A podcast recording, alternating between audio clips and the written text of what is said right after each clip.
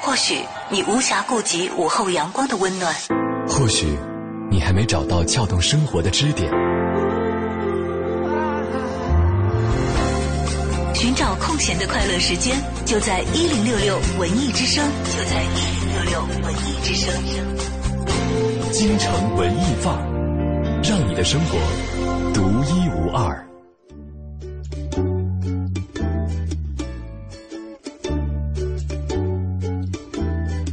京城文艺范儿，让你的生活独一无二。你好，我是盛轩。大家下午好，我是小昭。每天下午两点半开始，一直到四点，欢迎和我们一道分享下午的悠闲时光。是的，呃，今天呢，其实是一个历史不算悠久，但是比较有意义的一个特殊的日子，叫做世界读书日啊。嗯，呃，全称呢叫做世界图书与版权日，也被叫做世界读书日、图书日。那最开始的创意是来自于国际出版商协会，在一九九五年，为什么说时间历史不算悠久呢？一九九五年才正式确定为每年的四月二十三号是世界图书与版权日。呃，设立的目的也是为了推动更多的人去阅读和写作了，也鼓励那些嗯嗯，也鼓励那些散居在世界各地的人啊，无论年老还是年轻，无论贫穷或者富裕，无论是患病还是健康，都希望大家可以享受到阅读带来的乐趣，嗯都能够尊重和感谢那些为人类的文明做出过巨大贡献的文学、文化、科学、思想界的大师们。而且都能够树立起保护知识产权的意识啊！没错因为这个毕竟是这个图书的出版商协会最初发起的这么一个日子。对，但是其实，在最近几年的这个世界读书日的活动当中，我们越来越重视到自己平时读书的这种量上和质上的一些缺乏。因为今天早晨我刚到单位，打开电脑，然后弹出了一个弹弹窗，说去年二零一三年平均的每个人的读书的数量是四点二七本。然后我长叹了一口气啊，就还好我没有拖后腿，对吧？还好没有拖后腿。对，其实呃，包括在去年的世界图书日的这个活动当中，文艺之声也在全天关注。像今年今天，呃，我们也将全天为大家推荐好书，带领大家一起来读好书。对，在此前 FM 一零六点六的文艺独家当中啊，大家可能在各个时段的节目当中都听到了来自我们的编辑记者团队推荐的各自珍爱的书籍。那么在今天的节目时段里头，我们也有这样的内容分享。嗯我们今天的话题呢，也和今天世界读书日的宗旨相关。嗯哼，就是你正在读的枕边书是哪一本呢？发送留言到本节目在微信的公众账号“京城文艺范儿”，或者留言到我们两个的个人微博“小昭”或者 DJ 程小轩都可以啊只是限于现在你的枕边书。嗯啊，以前的话，欢迎你在留言当中注明我什么什么时候我的枕边书是什么啊。嗯，小昭今天这个特别开心的把自己的枕边书罗列在一起，然后拍了一张合影，好像很有文化每一本书都但其实是个坏习惯。每一本书都摆出了一个剪刀手。你知道 我今天啊，在我的微博上重新搜，嗯。搜到了我二零一二年二月二号这么二的一个日子，凌晨一点钟，快一点钟的时候啊，发了一条微博是有图的，嗯。那也是一个晒枕边书的这个微博。嗯，我一看，哎呀，我庆幸了一下，二零一二年我。真的是缓慢的把这些书都读完了。哎。当年读的书包括小说《大江东去》是阿奈的作品嗯。哈，还有一本朋友从台湾给我带来的一个、呃、一个书，还有一本是《乌合之》众。大众心理学研究。嗯。这个是今天在文艺之声的这个全天的好书推荐当中，小昭也做出重点推荐了一本书，没错，呃，是德国，呃不是德国，说说错了，法国的这个社会心理学家古斯塔夫·勒庞的著作啊。嗯另外还有当时在读《冰与火之歌》《权力的游戏》的第一部，嗯还有《万历十五年》，还有这个。多重宇宙，嗯以及二十四重人格，还有就是百年孤独，嗯还好都陆续的读完了，没没有全部读完，二十四重人格没读完，读不下去了，然后还给借给我的人了。你知道那是一个译注，译的不太好。嗯哼，你知道我的枕边书哈，呃，我很感谢在去年的时候进了一本电子书，就让自己电子书的设备哈，能让自己晚上阅读的时候会更加舒服一些，因为，不用抱着很重的书本，你又不知道该怎么翻。对，而且呢，是因为没法开灯，就开灯会影响影响自己的睡眠，也会影响别人的睡眠。嗯，对，而且呢，这个就像你刚才说的，抱着一本特别重的书，在是很不好翻的，你知道举在头顶，然后拿我一般不会举，小手电。你知道，我一定会翻身，嗯，这么侧翻，或者那么侧翻，然后就翻起来就就就根据你读书那个页页数，然后你决定你往哪边侧，是。就把比较沉的那一头就是留在可以放在这个这个枕头上的。然后现在在家还好，因为这个上大学的时候特别喜欢这个，夜读的同学会影响到同宿舍其他人。是我当时呢是属于有一个小手电，然后呢绑在脖子上，哇，好艰苦啊！怎么想起了特别矿工？凄惨。你们不用不用一种东西叫床帘吗？就是床围子，男生很少用啊，一般都是为女生了不影响寝别人会室才有啊。会会用吧？哦，原来男生宿舍没有这个设置。对啊，，男生宿舍都是互相打闹的，就是先卧谈，卧谈之后再夜读。是吧？啊哈，啊，还好这个夜读的 人有自己配备的手 电筒，自己的小设备。你不会觉得很憋吗？最开始没有这个这个绑绑在脖子上这个带子的时候啊，我的嗯手电筒是含在嘴里的，叼在嘴里看的。真的很像修理工哎，你其实这个就很可惜，就是如果你就说到这儿就满满眼泪。不是真的是你不知道有种设备叫头灯吗？我知道没买。你看设备对于我们养成一个阅读习惯是多么的重要。重要啊！那现在有了很多方便的电子阅读设备了，其实就像我们现在的低头族，嗯能躺在床上的时候不是低头族了，你可以舒舒服服的拿起你的智能手机，嗯上头可以下载任何的一些智能的阅读的终端哈，嗯都可以完成你的阅读。哎呀。我晒了一下以后，非常的感慨。零二年不是零二年，一二年的书全部读完之后，跟嗯今天的枕边书没有任何重叠，但是，有一点其实看了是相同的。就是其实看了你这两张图片的对比哈，我发现你的进阶速度真的是很快。我发现一二年的这几本枕边书当中，还有两呃两本还是三本是带情节的，结果到了今年，完全是属于像有哲学书，有美学史，美学史，然后有黑川雅之的自己的这个艺术理论的总结吧。就毫无情节可言。有，其实这些情节会藏在你看，像《文学回忆录》里头有很多情节，啊但他可能更多的是这个提炼出来的一些他的感触，来穿一些很细小的，把一些呃这个在文学史上很有分量的一些文学的内容嗯哼凝缩到几句话里头。但那个有情节，还有如果说下头这本《微笑的狐狸》是、大家如果今天有听到肖路的推荐的话啊，这是他推荐给我的，就是坐在我旁边的同事，嗯他推销给我的推荐给我的《狐狸的微笑》是原始森林里正在消失的他们，是一个动物学家。嗯，在林间考察的时候的一个记录，这个是绝对有情节的，这个是很生动的。这个我应该会比较喜欢。马上就被搭档抢走了。，就如果说你觉得看、看理论书籍是进阶吗？我觉得是因为这几本书如果真的摞在我的床头的话，你是看不下去的，只能作为催眠来来用。所以枕边书也有这样的一个功能啊，比较烧脑一点，烧着烧着你就睡着了对嘛啊。，今天跟大家分享的就是你正在读的枕边书是哪一本呢？大家可以通过两种方式跟我和小昭取得联系。DJ 程小轩，大小的小，李大钊的钊，这是我们俩的个人微博，大家可以来关注我们的微信公众平台“京城文艺范儿”这五个字。嗯，那么接下来走进今天的第一个单元 FM 一零六点六的文艺独家，看看我们的记者王雪为我们推荐的是哪本好书。一零六六文艺独家。我是文艺之声记者王雪，我想和大家分享的一本好书是佐贺的超级阿嬷。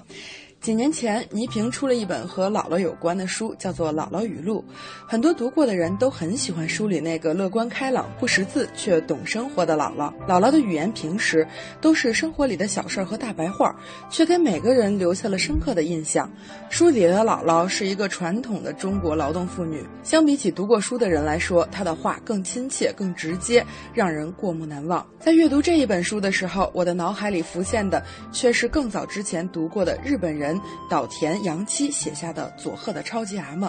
这也是一本回忆外婆的书，它讲述的是作者小时候寄养在外婆家所发生的那些事儿。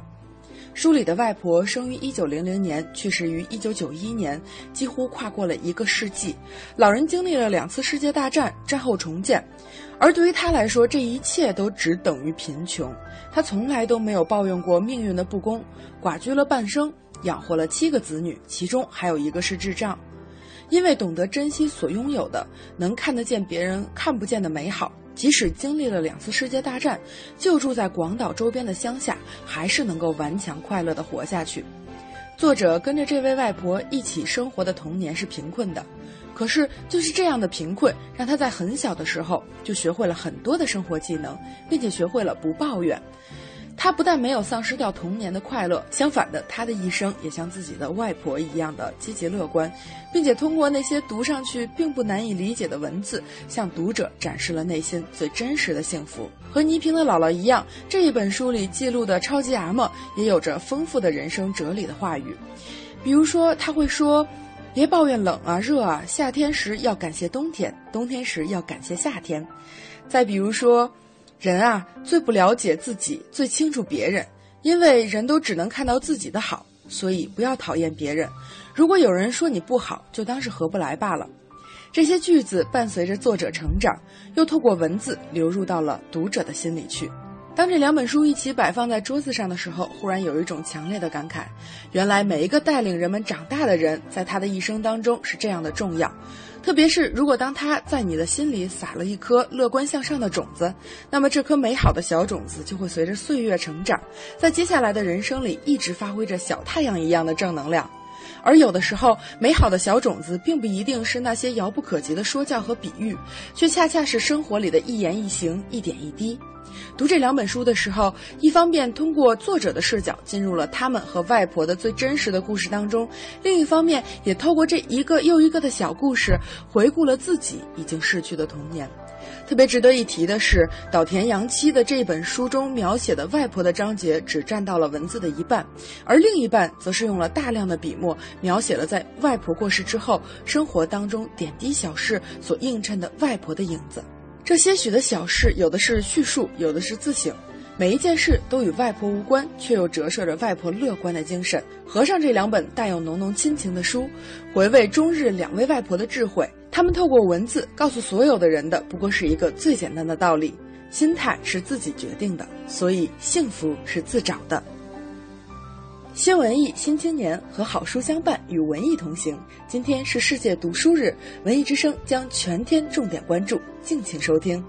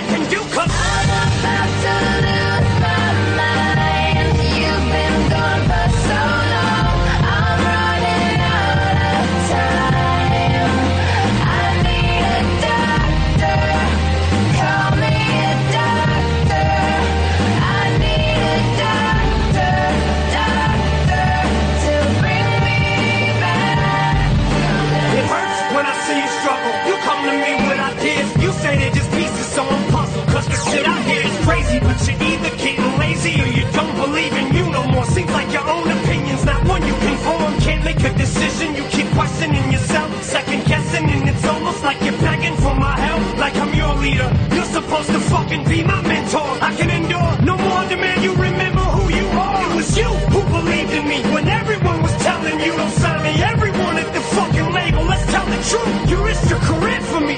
I know it as well as you. Nobody wanted to fuck with the white boy tramp crying in this book. You saved my life, now maybe it's my turn to save yours. But I could never repay you. What you did for me is way more. But I ain't giving up faith, and you ain't giving up on me. Get up, Trey. I'm dying, I need you. Come back.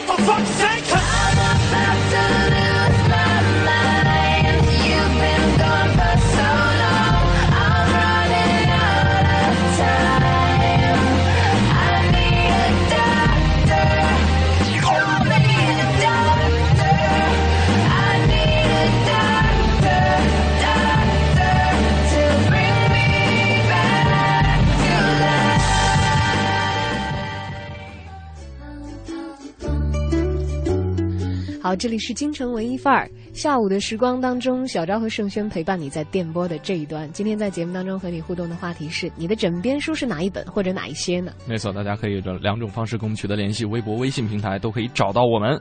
呃，来看看这位朋友啊，这个王恒彤说：“轩哥，你说的对呀、这个枕边书其实选起来特别的难。我觉得呢，需要满足几个条件。第一个就是任意翻开一页。”就从这一页开始，随时打开就可以随时放下，看到哪儿就是哪儿。呃，还有呢，就是这开本比较小，重量比较轻，一个手拿书比较轻松一些，嗯容易一些。那看来他很适合刷微博哎。你看，随时放下，看到哪儿是 开本小，重量轻，拿手机就行了。不过他还有另外的两个条件，他说要反复看十几二十遍都不厌烦，每一遍可以看出新意，以及内容熟悉，读来轻松，嗯眼倦一笑可以一整黑甜。越说越像微博了。但他还是列出了他的书目，果然不是微博啊，对看来是对这个传统文化比较关注。嗯，这个，而且可能古文基础比较好的一位朋友。，他说有《中国古代衣食住行》这本书啊，是北京出版社的窄开的窄开本的一个小册子。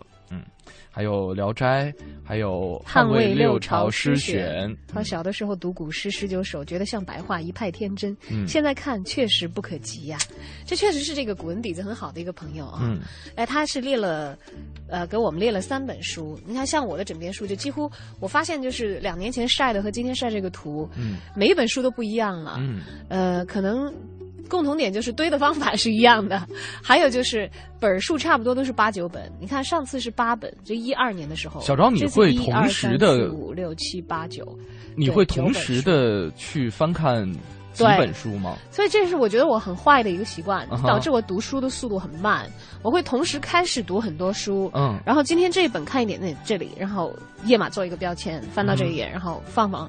啊，明天像看那本，就那本就继续翻翻。结果在办公室讲的时候，那还有同事讲说，我从来不像你这么读书，嗯我从来要看完一本从，头到尾。对我才可以去看第二本。我恰恰不是这样，所以这个可能就是很不好的一个阅读习惯了。因为我小的时候其实记忆力很好，这个我跟马哥在做上一期就是大家此生不能错过的好书的时候也提到过。嗯因为我小的时候记忆力很好，我不使用书签，嗯然后我会记得这本书的页码看到哪里，所以这样阅读对我那个时候是无障碍的，就等于是多线程嘛。嗯哼，但是现在发现年纪大了，脑子不好使了，你知道，经常你会忘记头一本书啊，你看到哪里？不过你几乎看到比较熟悉的内容，你知道大概我从这儿看过，我可以接着往后读，呃，会会反复的去看，嗯。然后就一点一点点来，就会速度很慢。哎，我觉得不是但是一年下来，差不多也都能看完我觉。得不是你记忆力衰减的问题，是由于现在你需要处理的这个信息量会更加复杂和庞大一点。对，但是这样容易造成一个问题啊，就有一些书你可能浅尝就折纸了。当然，嗯我这个办法可能也是为了我筛选一些觉得比较值得读的书，我才继续读下去。那当然但像一二年的书，我就没有完全的每一本彻头彻尾读完，我就有读不下去就还给别人的。嗯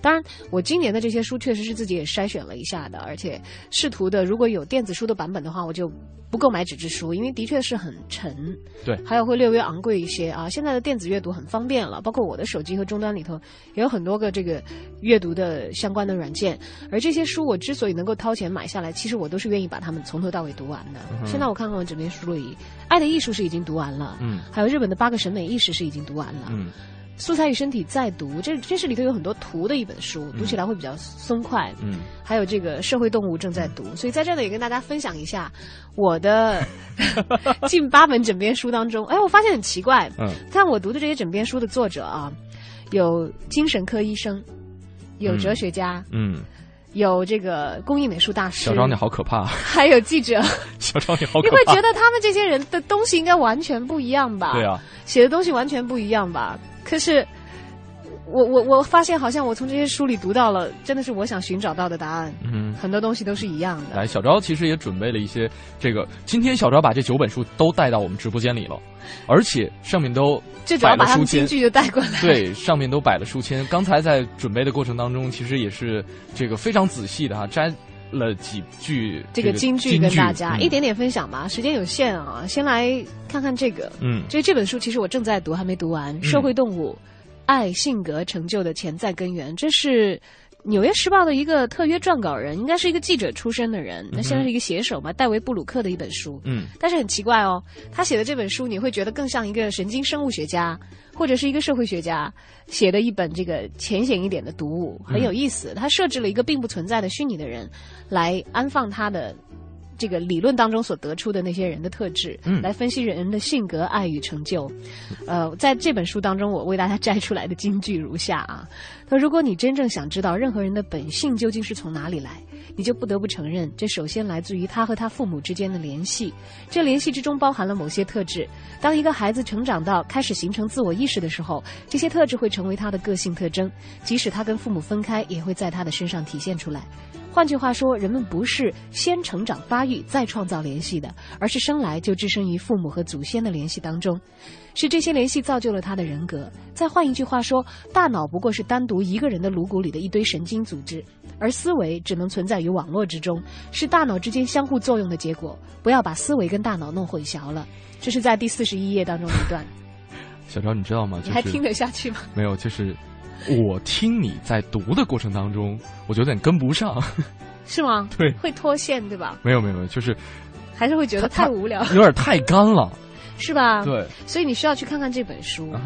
京剧句子得来，它是有这个它的理论支撑和整个故事的描述的。嗯很推荐他的这个方法，让你会觉得这些干枯的知识嗯，有一个完整的这个这个网络体系和形态，让你来慢慢的认识它。是的。那其实呢，今天跟大家分享的这些金句还会继续啊。小昭也是把这九本书都搬到了扒下来了。如果你实在觉得很无聊，一会儿我们听一下轩轩的金句，他看的书有意思的多。好了，大家可以通过两种方式跟我们取得联系。今天跟大家聊的话题是你的枕边书是哪一本？我们的微博平台。大小的小李，大招的招，DJ 程小轩，我们的微信公众平台是京城文艺范儿。欢迎继续收听我们的节目。节目的开始，告诉大家一个好消息，在今天的节目中，我们有一样珍贵的礼物要送给我们的幸运听众，它就是人头马 VSOP 特优干邑白兰地。人头马一开，好事自然来。大家都知道中法友谊源远流长，为了进一步促进中法交流，联合多家媒体同步举办一场法国名酒品鉴活动。在今天的活动中，拉菲集团大手笔提供了三十箱二零一零年份的拉菲珍藏梅多克干红葡萄酒，以原始发行价的价格让大家品鉴。这款红酒是拉菲发源地法国梅多克法定产区生产的，拥有拉菲家族纯正的血统，以温婉柔顺著称。曾经得到世界红酒杂志品醇客的推荐。今天，拉菲集团不但给出了原始发行价九百九十八一瓶，而且买一瓶送一瓶，买一箱送一箱，并且前二十名整箱订购的朋友，每箱再送一瓶七百毫升人头马 VSOP 特优干邑白兰地，两箱送两瓶。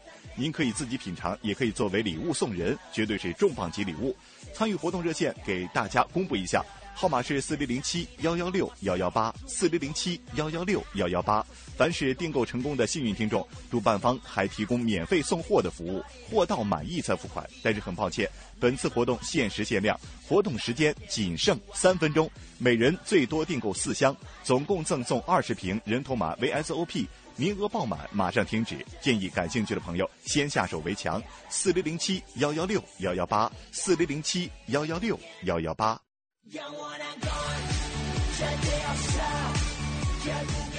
提醒刚刚收听节目的听众，法国名酒品鉴活动正在进行当中。现在拨打四零零七幺幺六幺幺八，拉菲集团红酒买一瓶送一瓶，买一箱送一箱，每箱再送一瓶世界著名的洋酒人头马 VSOP 特优干邑白兰地。这样的机会或许只有一次，现在拨打才有效。四零零七幺幺六幺幺八。其实提起人头马，大家都不陌生，它产于法国干邑大香槟区。因其芬芳浓郁、口感醇厚的特质，早在十九世纪就已经风靡法国巴黎的高级酒店。如今，人头马 VSOP 特优干邑白兰地和拉菲珍藏梅多克干红一样令人痴迷，都已经成为了世界赫赫有名的酒品。在今天的活动当中，拉菲珍藏梅多克干红，拉菲集团给的是原始发行价九百九十八一瓶，并且买一瓶送一瓶，买一箱送一箱，并且前二十名订购的朋友，每箱还加送一瓶人头马 V.S.O.P 特优干邑白兰地。活动马上就要结束了，敬请大家好好把握。四零零七幺幺六幺幺八，四零零七幺幺六幺幺八，全国范围免费送货，货到满意再付款。四零零七幺幺六幺幺八，四零零七幺幺六幺幺八。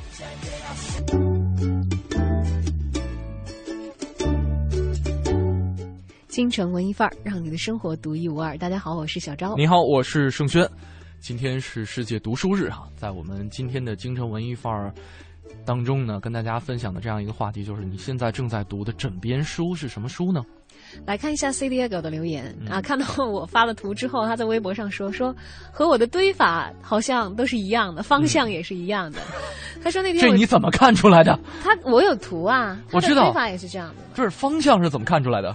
朝南方向。的，朝北的，就是我会放在我枕头的，就是以我躺的方向来算的话，啊在不翻身的方向啊，啊。左手边，因为我的阅读的灯，阅读啊灯是在我的左侧的，啊！哎，我也是，是吧？嗯然后那个，呃，他说堆放的方式也是一样的，说那天终于把《百年孤独》买了。嗯，因为以前语文学这篇文章的时候留下了阴影，哎，觉得它巨长。哎，他们语文还学过，你学过吗？呃，好像是学过，我完全没有印象学过百年孤独吗不深了。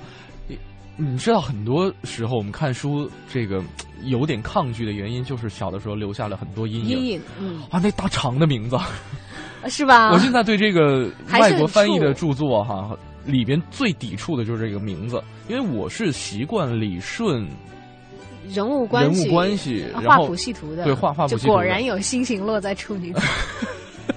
我就哦吐槽，吐槽我就差买一个这个白板，然后捋一下画一下这个人人物关系了。嗯啊，但是一看到特别长的名字我就懵了，没事百年孤独好像有人画过图，有现成的，你去搜一搜就可以了。对的啊。然后继续把 C 列个留言读完啊啊。他以前上语文课看到这篇文章留下阴影，觉得它巨长还很难嗯理解。呃，临早读的时候读到它就很痛苦。嗯，现在心智和思维都成熟了，我觉得那本伟大的作品还是必须要认真的读一下。没错。学轩自己也买了这啊本书。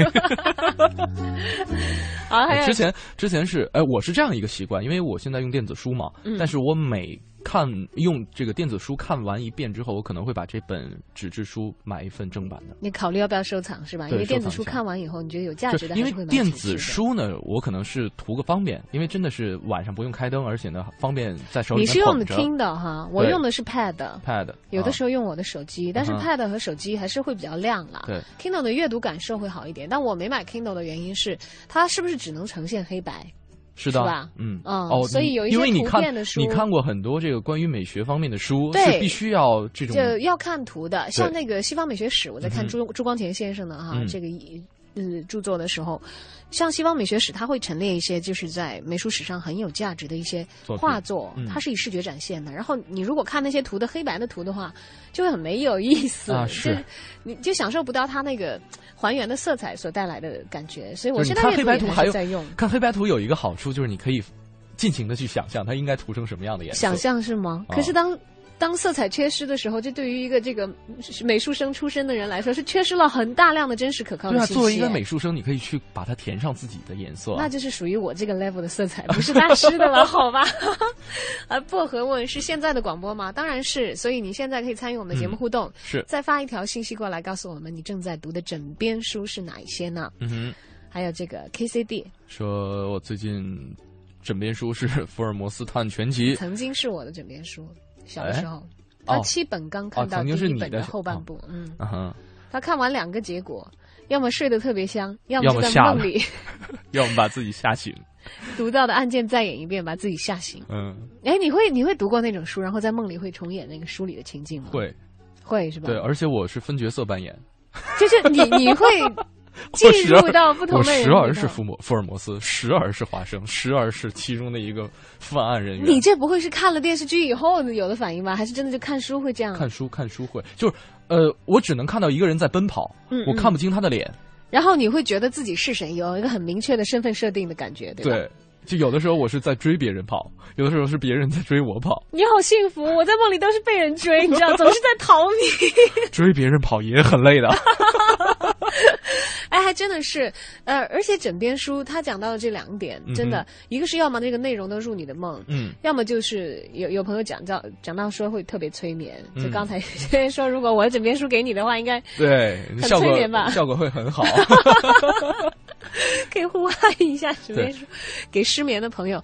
但是我就不一样，我觉得这种呃比较烧脑的一些东西，包括比较干巴的这些理论著作啊。嗯好像我不太清楚这个大脑的潜意识的工作理论，但是我相信可能是在我们睡眠的时候，它也是在工作的。嗯哼，我的梦里比较少出现就是书里头看到的具体的情节，除非我睡得不好，嗯我自己会有感觉自己好像是在温习那个内容，嗯但是好像睡前看的这些东西会比较记得住，嗯然后以后会比较容易，在你生活当中遇到什么内容能够跟这个书里的内容呼应的时候，它会一下子从脑子里头闪现出来。是的，书的重要性其实也在于这一点。咱们在开场的时候其实提到过微博哈，刚才这位朋友说的很几呃好几点，好像都跟微博有点像。其实微博的信息半衰期是很短的，嗯，就是这个信息的它的效用随着时间的增长会迅速的衰落。关键它的信息的内容可能太多都是跟这个现今当下此刻相关的，就跟新闻一样，很容易碎掉。没错，但是书是不一样的。就像小昭你刚才描述的那样一个状态的时候，你的这些信息在自己的脑子里面消化之后，以后再遇到一个场景，会突然间灵光一闪，会想到某一本著作当中的某一个句、每某一句金句。就包括我刚才跟大家分享的金句，虽然我没有听懂吧，对，它虽然是来自一个这个《纽约时报》的专栏作者但是我在一个工艺美术大师的书里，嗯也看到了几乎是同样维度的思考，是在观察对嗯人的大脑是怎样运作的。嗯来自黑川黑黑川雅之的日本的八个审美意识。嗯，他在其中的一个并并列的并字这个章节下面写道：“他说，不可思议的是，人的脑细胞据说都是由并列关系构成的。嗯单个的脑细胞是散开的，处于非连续性的浮游的状态，而大脑的感知主要来自于每次神经元、神经突触之间的伸手相连。嗯这种状态几乎就像人类的社会一样，平时都是独立的，需要的时候手牵手组成一个团队。我并不知道每一个脑细胞是否也像人一样有各自的独立性，但是仅仅了解到大脑的细胞组织竟然是呈并列结构的，就已经是非常有趣的事了。嗯，你看刚才其实，在我们上半个小时你分享的那段金句当中，其实也提到了大大脑啊，对，大脑和思维的差别。嗯，不过是单独的一个人颅骨当中的一堆神经组织，而思维只能存在于网络当中。其实他们的这个，你会发现他有共同的这个底层的认识、是认知意识是相通的，对吧？嗯，然后，当然我还看一些精神病学专家 以及哲学家的书，呃，所以哎呀，后来发现这个其实可能正是我想寻找的东西。嗯所以哪怕看的作者完全不同，他们可能所讲的事也是完全不一样的，嗯却能够看到自己想要寻找答案的问题的答案，从不同的角度、不同的人来给你解释。嗯，呃，可能我对于这些书稍有抵触的原因是我习惯通过事儿，然后再推断出属于我自己的一个，甭管说是所谓的哲学哈、自己的一个态度。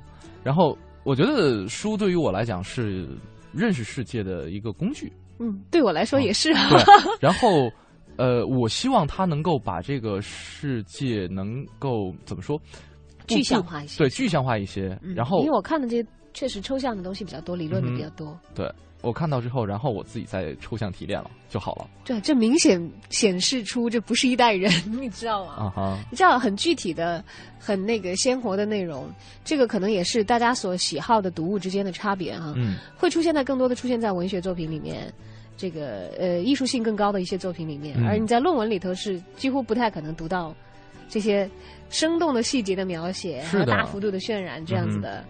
呃，而就像我们更加接受那些直接的、鲜明的刺激一样，嗯。就像我看看那个电子书、看一些美术方面的，我必须要看到图、看到色彩一样，就差异了，嗯。差异对吧？没错，今天跟大家分享的是你现在正在读的枕边书是什么是哪？一些？对，我们也看看我们和你的阅读差异在哪里。其实每一次打开一本书，何尝不是跟一个跟我们完全不一样的人做一次精神上的交流，看看他和你不一样在哪里。没错，那么接下来走进我们的我在北京城，因为我在北京城的这个为我们录制这个小单元的杨多杰哈，他本身也是写书的人哦，嗯哼，曾经写过很多关于北京历史文化的书籍。嗯，那么在我们的这个小单元当中，我们以听的方式来代替阅读，看看他为我们讲述的曾经的这一座城是什么样子。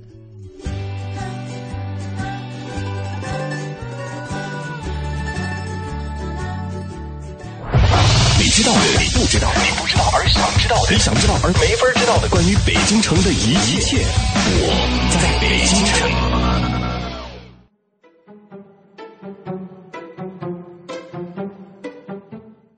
京城文艺范儿，让您的生活独一无二。大家好，我是相声演员杨多杰。昨天呀、咱们在最后给您讲到了赵孟俯的那块张公碑。据说当时啊，在民国的时候，琉璃厂荣宝斋在旁边啊要搭棚立架，就是拓印那个拓片，在这个庙会上出售。据说是啊，观者如潮，一张拓片呢要值数十块大洋之多。就这样的石碑，在动荡时期也被推倒，后来有心人呢将它深埋，这才保护了起来。二零一一年，经这个专家鉴定呢。将这块石碑定为了国家一级文物，如今呢仍然矗立在东岳庙二进院的碑林中。其实啊，在这个旧时中国呀，佛教呢经常是以这种高深的教义以及对人生的那种感悟，而赢得了皇亲贵胄的青睐。所以当时很多皇上有这种皈依佛门之事。道教啊不一样，走的是大众路线。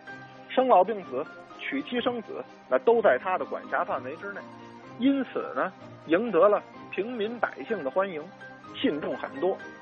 作为道教大庙的东岳庙，那更是香火鼎盛，游人如潮。另一个方面呢，东岳庙这个地理位置太好了，他在朝阳门外，扼守着内城去往通州码头的要道。按今天的话说呀，这地方是交通枢纽，人流量很大。两个因素加在一起，造就了东岳庙庙会的繁荣景象。与其他庙会一样，东岳庙会上卖小吃、卖杂货、花鸟鱼虫那都不在少数。但是呢，东岳庙的庙会也有着一些与众不同的讲究和忌讳，十分的有趣。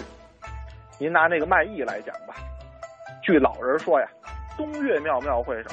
也有不少说书唱戏的艺人，但是说书唱戏在这儿您不能说岳飞传，因为庙里呢就供着岳飞呢，不能冒犯神灵。再比如说，众所周知，老北京人最喜欢提笼架鸟，但是在东岳庙庙会上，您最好还是不要带着宠物去。原来啊，这庙会期间呀，就有东岳庙的信众，凡是看见提笼架鸟的人过来。马上过去深施一礼，说上一句“您多虔诚”，还没等旁边那位反应过来，不容分说，把这鸟笼子门就打开了，让这鸟呢直接就飞走了。这是一种强行的放生举动，据说经常因此发生争执，也有不少人前来劝架。但是不管怎么样，您心爱的那小鸟呢，呃，已经跑了，也没法挽回。除去外头的摊贩呀，这东岳庙自己。其实也就烧的一手好菜，因为东岳庙属于正一道，这道士可以结婚，而更是不忌荤腥啊。而且道士这个生活无忧无虑，所以人人练就了一手高明的厨艺。你像东岳庙的烧羊肉，就因为是用了宫廷的秘方，远近驰名，不少达官显贵啊，都能为吃上一口东岳庙的美食而特地来这座庙施舍。所以这些吃货也在一定程度上促进了东岳庙的发展，才有了东岳庙今后的繁荣。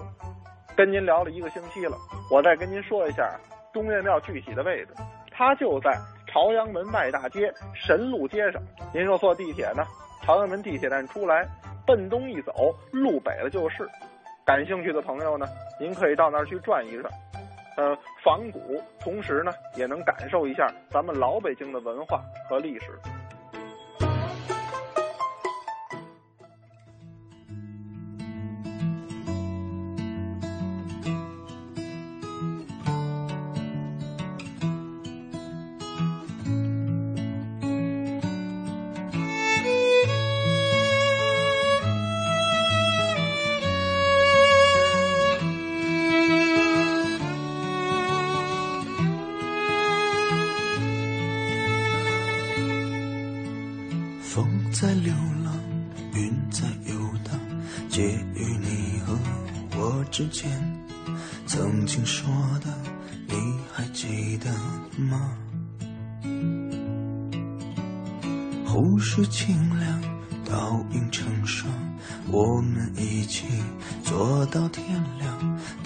些风景停留在耳旁。你故事漫漫江山，爱总是想象，秋千雪中摇摆晃，咖啡热到烫，时间变了样，画面我想象。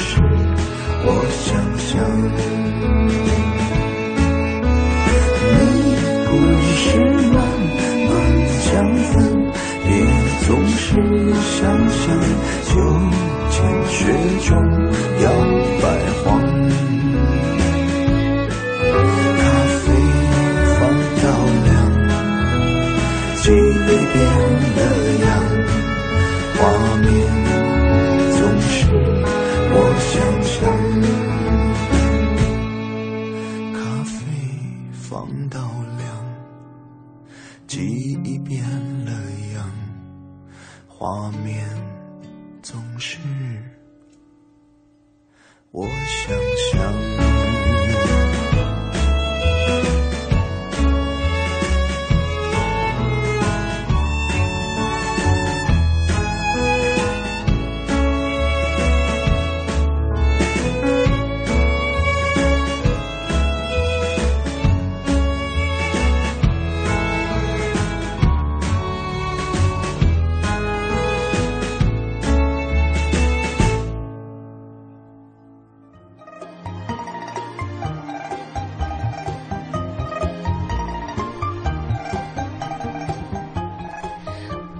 的，欢迎回到正在为你直播的京城文艺范儿当中。小昭和盛轩继续陪你聊一聊你的枕边书是什么。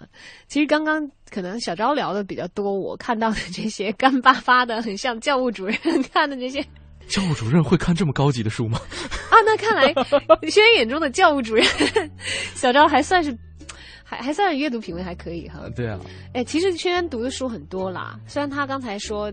枕边就是薄薄的 Kindle，因为嗯确实是有一些阅读限制造成的。是因为 Kindle 里面可以装好多很多本书，就我才晒八本，人家里面好几百本。嗯，其实我刚才没有说完哈，就是因为呃，Kindle 它里面可以有很多的选择，但是有一些是由于它不是正版的书，嗯，但是我现在养成一个习惯呢，就是看到好书看看到好书之后，我绝对会去买一本正版书去怎么说，把它把它收收藏起来。嗯，当然也是对作者的知识的一种尊重吧。对，因为从他的书籍当中汲取了营养，嗯，对我造成了改变和塑造。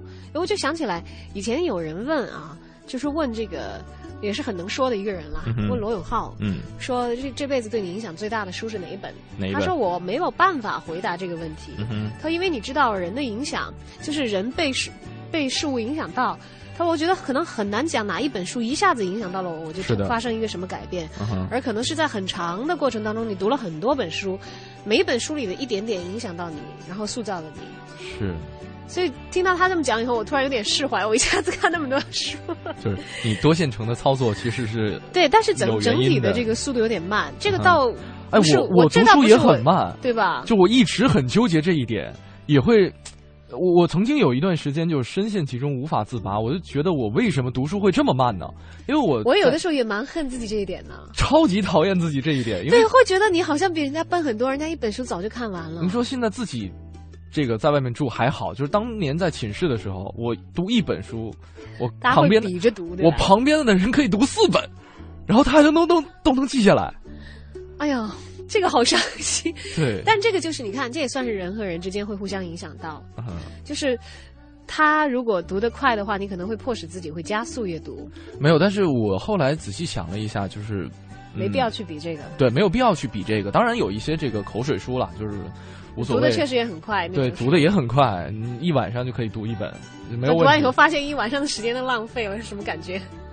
呃，不太 care，反正对无所谓了，对对，就是当做这个笑谈了，嗯也当做谈资了，就是跟现在看新闻差不多嘛，嗯 刷微博差不多嘛。而且我为什么后来比较喜欢看一些就是干的理论的一些著作，好像一些理性思维的结晶，而不去看那些能够从情感层面非常打动你的文学作品。嗯，因为如果看到很厉害的小说家哈写一本小说，但他有灰暗和悲惨的结局的话，我会掉在那个情绪里拔不出来，我就会觉得怎么去消化呀？那种你跟这个故事里头的人同呼吸共命运的那种感觉。嗯他如果死了，我就会哭到第二天来上班，所有同事问你怎么回事，我说哦，头一天看小说，真的会这样子，你知道？所以后来可能也是为了避免这样的尴尬，我看越来越多的干的理论书干的理论书，对，不会太触及你的情感层面，做出那种剧烈的情感反应，人家还以为你失恋了，或者是怎么样的。哎，我觉得这一点我做的还 OK，就是因为我不会把自己的感情过多的加入文字当中。对你最多做梦做梦的时候被追，或者是追别人，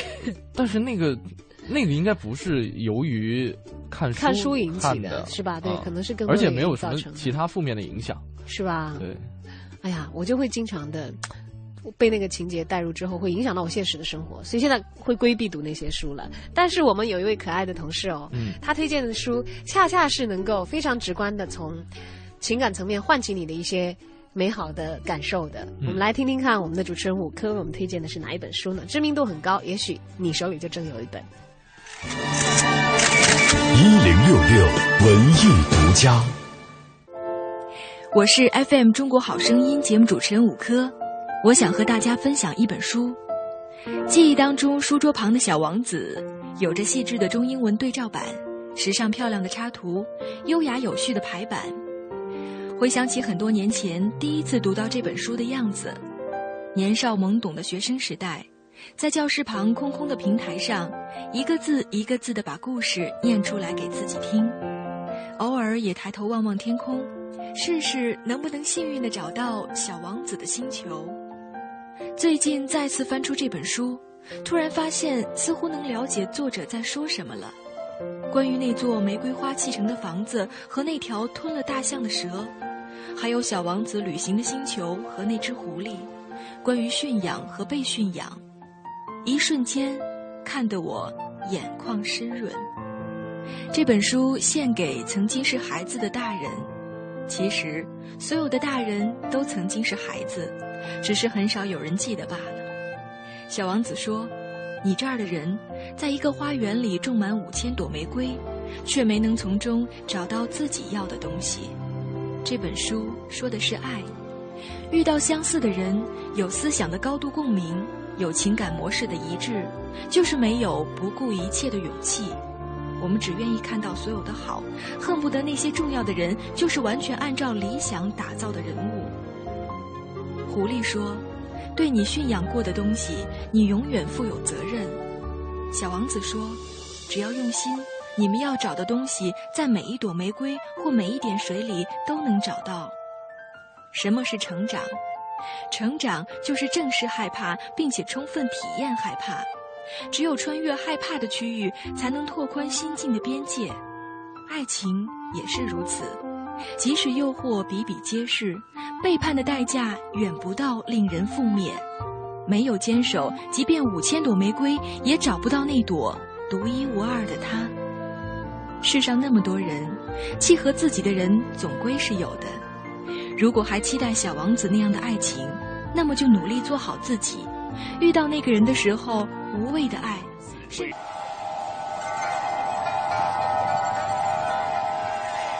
或许你无暇顾及午后阳光的温暖，或许你还没找到撬动生活的支点。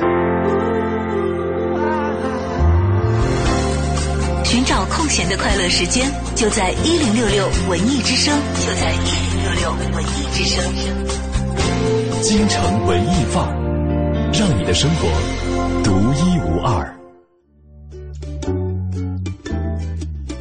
京城文艺范儿，让你的生活独一无二。你好，我是盛轩，我是小昭。今天我们一起来聊一聊你的枕边书是什么？是时间过得好快啊，转眼间就剩半个小时的时间了。我们抓紧时间来看看朋友们留言，现在攒了好多了。对，呃，西兆雪说了说，哎呀，一本老子啊，放在枕边两年了也没有读完呢。读的太高大上了，朋友。我的《论语》，我的《论语》从你你枕边有《论语》是吧？呃，听到没没有？我那个家里边书架上有，然后呢，那本《论语》是我高中时候买的，到现在几乎也就翻过三四页了，是吧？还有朱倩。他说：“我的枕边书是营养培训、创业人生、假装的艺术、一个人住第九年、情迷星巴克。”嗯，他说：“我知道这些看不完的，但就是喜欢 放在枕头边。哎，会有这样的，就是你枕头旁边放两本书，对，就是觉得有那样一种感觉。嗯，这个默默说了，说《新华字典》第十版啊。哇，我他这个让我想起以前有一个假设，嗯，就如果你流落荒岛，但你身上只能带一本书，你会带哪本书？很多人都会带字典。为什么？我那个时候还没有看过《百年孤独》，我会想带字典。Uh huh. 现在我想说，如果只能带一本，我就带《百年孤独》吧。不是为什么要带字典？因因为无聊嘛，就是你可以慢慢的去看。嗯，我也不知道为什么了，因为我以前想的是字典的，就是因为，因为如果它是一个故事，你反复的读，你总会厌。嗯。但是一个字典里头是无数个字的故事嘛，它你可以随意的排列组合。对，就是你可能可以去排遣无聊的时光，当然也有一可一种也有一种可能啊，嗯、像默默这位朋友，嗯，枕边书是新华字典第十版，也有可能他要当妈妈了，给孩子准备取名字。哎，有可能，就像轩轩当年的爸爸做的事情一样。你确定要说吗？你可以啊，你自己原来讲过了，在节目里面讲过吗？讲过吧？啊，好吧。还要再讲一遍吗？对，当年啊，这个我的父亲啊，非常感谢我的父亲给我起了一个这么优雅的名字啊。呃，休了一个月的陪产假，呃，什么事儿都没干，就翻了一下《康熙字典》啊、《大词典》啊、《辞海》什么的。这还叫什么事儿都没干吗？是除此之外别的事儿都没干啊？对，就就翻字典了啊，翻词典了。给孩子起下了一个这个圣贤之名。谢谢我爸。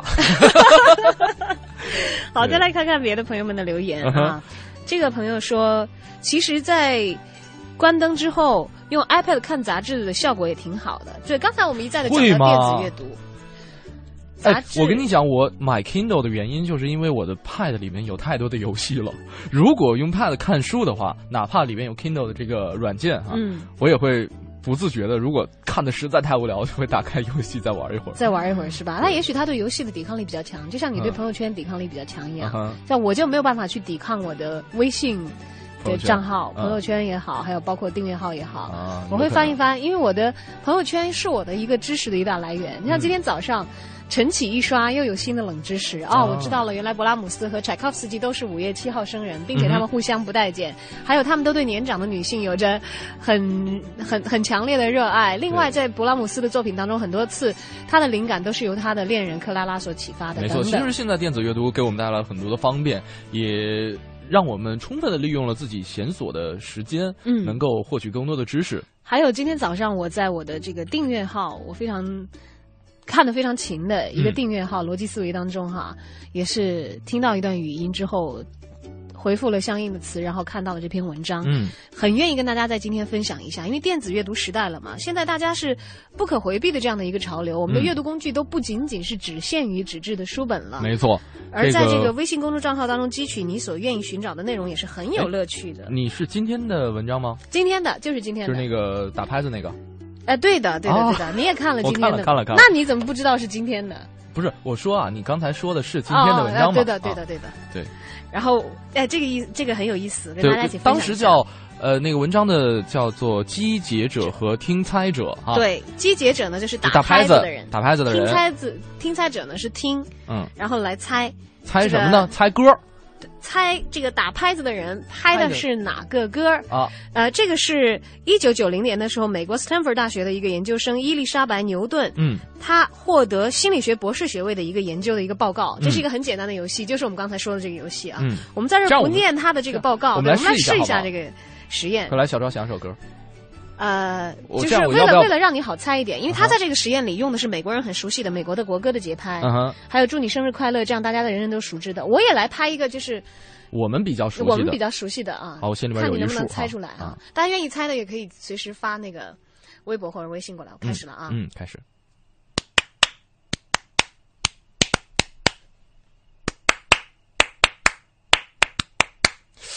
你知道哪首歌吗？这是哪首歌的拍子？再拍一下。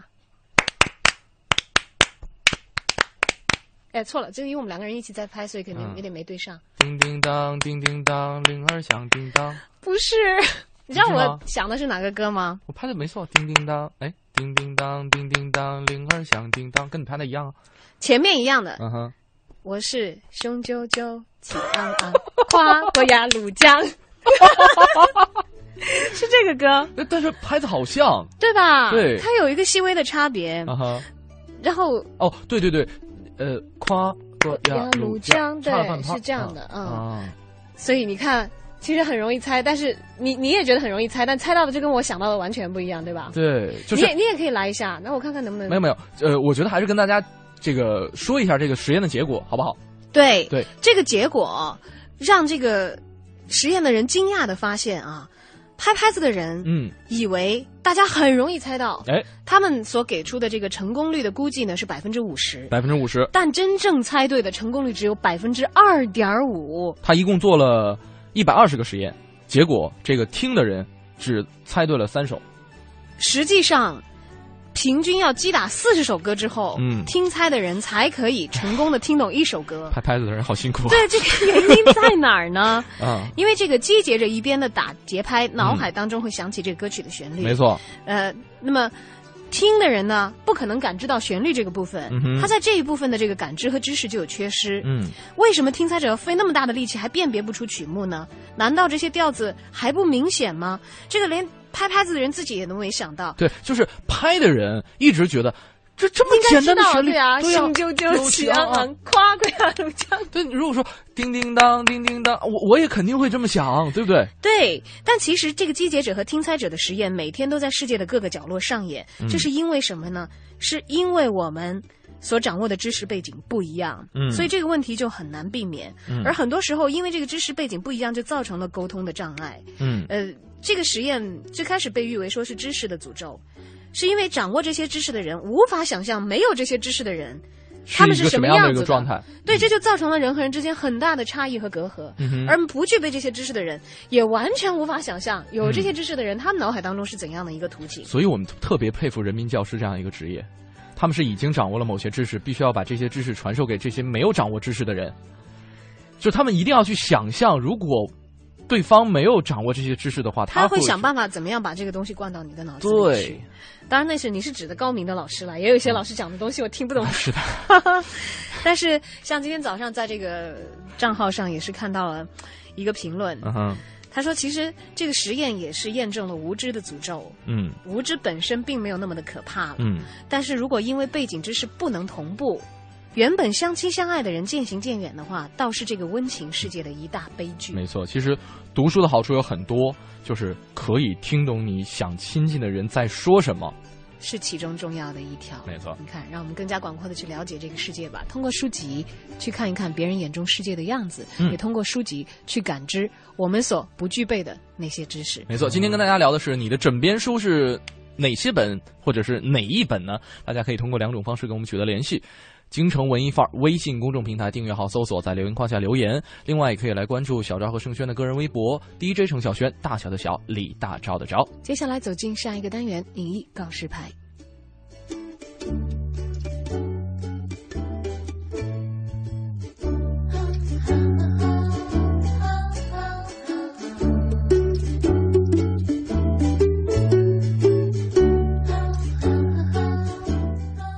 Time Out 推荐，负责一切享乐。Time Out。大家好，非常高兴与大家相逢在下午这个时段的 Time Out 的推荐栏目。我是 Time Out 的北京杂志的主笔黄哲。今天呢，为大家推荐一出来自德国柏林的话剧《朱莉小姐》。这上半年啊，国内话剧界颇多盛会，而在第三届林兆华戏剧节和首届曹禺戏剧节上，都将上演来自德国柏林绍宾纳剧院的《朱莉小姐》，作为两大戏剧节中的双料重头戏，来头啊的确不小。戏迷们肯定对这出戏不陌生，因为它是瑞典戏剧大师斯特林堡的代表作。贵族小姐朱莉与男仆让在厨房里私会，让的未婚妻克里斯汀也在厨房来来回回溜达，最后睡着了。一夜激情之后，角色互换，让成了强势的一方，朱莉则成了受辱的一方。让说服朱莉从他父亲那里偷钱和他私奔，最终他给了他他自己的剃刀，并说服他，唯一能够逃离困境的办法就是自杀。斯特林堡的戏一向都很难排，尤其是和同一时代的另一戏剧大师易卜生相比。易卜生的戏人物形象明确，结构紧凑，矛盾冲突尖锐，通俗的说就是好看。而斯特林堡的戏正相反，反传统的叙事，游移的人物，飘忽的情节，看上去晦涩许多。老实说，国内排的版本不少，抓人的不多。不过这一版期待值不一样，虽然是一家德国剧院的出品，导演凯蒂·米歇尔却来自英国。他是近些年来英国剧团最有创造力的导演之一，被誉为彼得·布鲁克的接班人。米歇尔擅长跨界舞台与电影，这本《朱莉》正是此风格的体现。原作被删减的纸上故事大纲，也被浓缩到七十五分钟左右。原作当中的配角女佣成为了故事的主人公，整个夜晚的情节从她的视角出发，以意识流的方式表达。摘草的开场和火烧火燎的梦境都颇具诗意。也正因此，曾经在阿维尼翁戏剧节上看过这一版的北京青年戏剧人邵泽辉简称，翻译成朱莉小姐，我觉得不负责。而另一青年戏剧导演王冲，看完此戏之后受影响，导演了《雷雨二点零》，核心就是戏剧和电影的跨界。米歇尔把六架摄影机搬上舞台，摄影师和演员轮流操控，配音演员、摄影师、音效师、剪辑师都在舞台上的一个个小隔间里直接工作。全剧组像齿轮一样在舞台上完成一个个镜头的表演和拍摄。这些镜头在舞台上方的大屏幕上构成一部连续的电影。王冲介绍说，而邵泽辉则一直捏着一把汗，因为万一有哪怕一个卡壳就全完。话剧第一次成了走钢丝的艺术，真牛。而另外不得不提的是，这家出品方柏林绍宾纳剧院是德国乃至整个欧洲的探索戏剧重镇。这个民营剧团由彼得·施泰因创立于1962年。此次朱莉小姐来华。歌德学院的院长彼得·安德斯，作为该院多年的粉丝和柏林的老乡，出力不少。不过，令剧院在新世纪重放光彩的，还是如今的艺术总监沃斯特玛雅。现年四十六岁的他，出道没几年便被称为老欧洲的年轻继承者。三十一岁便执掌哨兵大剧院，如今他的头像已经和默克尔等政要一起被陈列在柏林的旅游景点。值得一提的是，这出戏在天津和北京先后上演。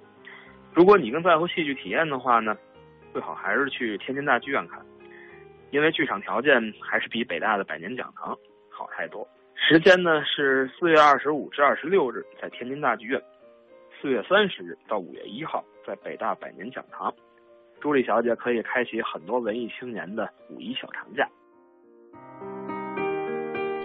哦，好的，刚才是我们的汤茂的推荐的环节啊，嗯当然也起到了一个是牌同样的作用，告诉我们大家最近有哪些好戏可以一看。那么今天呢，在节目当中跟大家分享的话题是你的枕边书是哪些呢？今天正逢一年一度的世界图书日啊，世界读书日也叫世界图书日，也叫世界图书与版权日。我们来关心一下大家所读的书，以及你从这些书当中所获得的见解和影响。那么接下来呢，走进我们的下一个环节——航天飞船，听听史航的见解的同时，也欢迎你把你的枕边书的书目发送过来到小昭或者是 DJ 程小轩在新浪的个人微博和本节目的微信公众平台“京城文艺范儿”。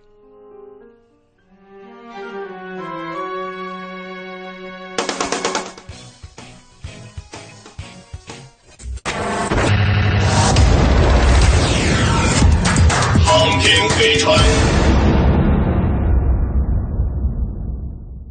大家好，这里是航天飞船，我是史航。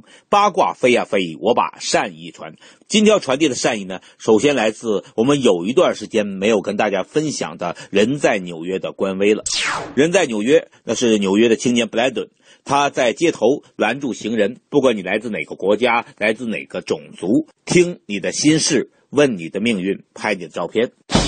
那这一章，这个老人说：“如果你生活在这个国家，那你应该亲吻你走过的这片土地。”这句话是一个老人说的，他总是在衬衫上别着大卫星，那就意思他是个犹太人。生活在这样一个文化多样性的地方，我觉得安全。这么一群人民，由这么多不同的种族构成，有这么多不同的观点，要进行洗脑，相对来说就要困难多了。说得好，听着让人放心。这个中年人就比较让人担心了。所有的事儿凑到一起了，我的狗死了，我车子被撞了，我可能被驱逐出境，我现在有的只有健康了。希望你还能拥有我们的祝福，希望你能感受到。还有这位白胡子老大爷，布兰德问他：“如果你可以给许多人提个建议，你会说什么？”言出必行，说个你没有做到言出必行，后来后悔的事儿吧。我年轻的时候，我和一个朋友说，我会陪他，女字旁的他，我会陪他去做人工流产。但是我后来没去。这位中年人说：“我想趁我还年轻、还能享受的时候，保持经济上的独立。你达到这个目标了吗？”哦，我有两个要上大学的女儿，所以我没有向父亲致敬。还有这个年轻人，他说：“我在十二岁那年离家出走，因为父亲从来不管我的死活。看到其他的孩子和父母在一起，看起来很开心的样子，于是我知道了我这样的状况是不正常的。我快走上乔治华盛顿大桥的时候，我估计是指要自杀了吧。警察带走了我，从那时起我就一直被人收养。白安顿还拍了一条很奇怪的狗，呃，两只眼睛颜色不一样。它的主人告诉布兰顿，根据北美原住民的传说，两只眼睛颜色不一样的狗狗能同时看到天堂和地狱。那是不是他就看到纽约本人了？还有一位好姑娘，她这样说：有很长一段时间，我一直在想着我的左耳正在变聋这件事儿，以至于差点忘了我另一只耳朵还是完好如初。布兰顿问这个小男孩：“你为什么会有一把剑？”“因为我是个骑士。”还有这个老太太。我要去上木偶课，哎，我都不知道还有木偶课，我也不知道。直到有一次，我 Google 了一下，活到老学到老，快活到老的老太太。然后布兰顿问这个小孩子：“你最喜欢跟妈妈做什么事儿？”下棋。下棋最难的是什么？最难的是我不会下。还有这个，妈妈说：“告诉他吧，你有什么特别的地方？”女儿说：“我的眼睛是假的，因为我得了癌症。”非常难过的事实，但是妈妈很明智，也很勇敢，女儿很勇敢，也很可爱。最后念一个鼓舞人心的吧。这个黑人女人说：“有一天，一个疯疯癫癫的流浪汉走到我家门口，我们刚要把门关上，我妈妈看到他就叫了出来：‘哎，尤金！’他居然知道他名字，然后他就跑到厨房，把许多吃的东西放到保鲜饭盒里拿给他。我问他为什么要给他这么多吃的，他说。”上帝来的时候，你永远不知道他长什么样。说的真好，上帝在他心中。好的，今天专门念了一堆人在纽约。那么，不管你人在哪里，希望你从这里面得到一点感动，分享一点善意。好的，今天就到这里，我是史航。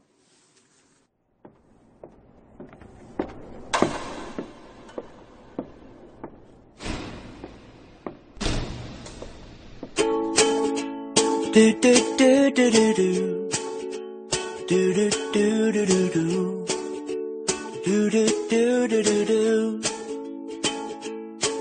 Today I'm laughing the clouds away I hear what the flowers say And drink every drop of rain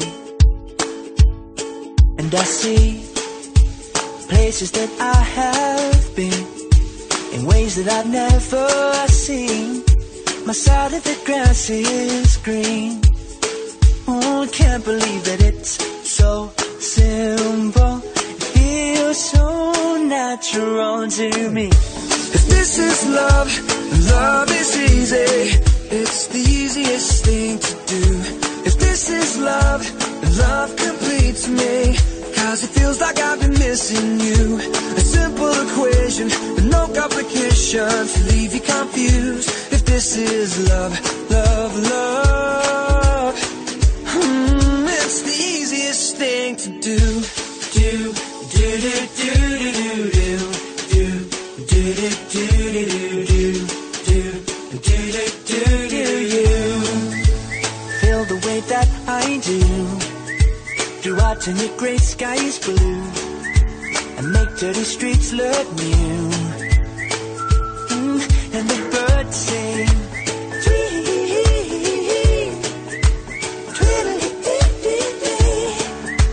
I know exactly what they mean. Oh, I can't believe that it's so simple. Feels so natural to me. If this is love, then love is easy. It's the easiest thing to do. If this is love, then love completes me. Cause it feels like I've been missing you. A simple equation with no complications leave you confused. If this is love, love, love. Hmm, it's the easiest thing to do.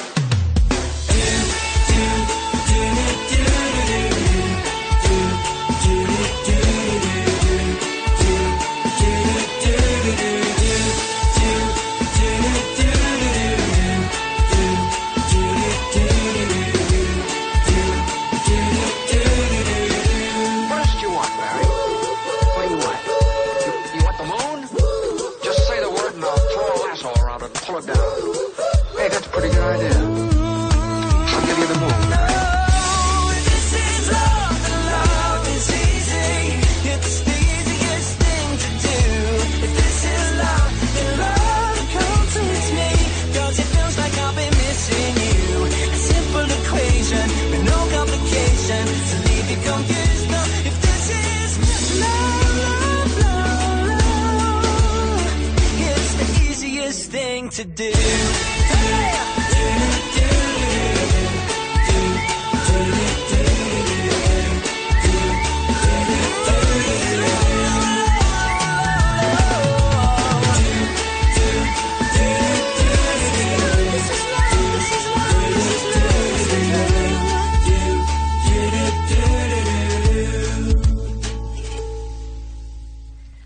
的，回到今天的节目当中，来看一看大家伙儿发来的留言。嗯你的枕边书是哪一本呢？呃，李静蕊说了，说现在的是蔡康永的《说话之道》，一般呢放枕边的书都是看不下去的，才会放久一点。是为了催眠用的，啊、是吧？说这个一九八八啊，韩寒的很快就看完了，就借别人了。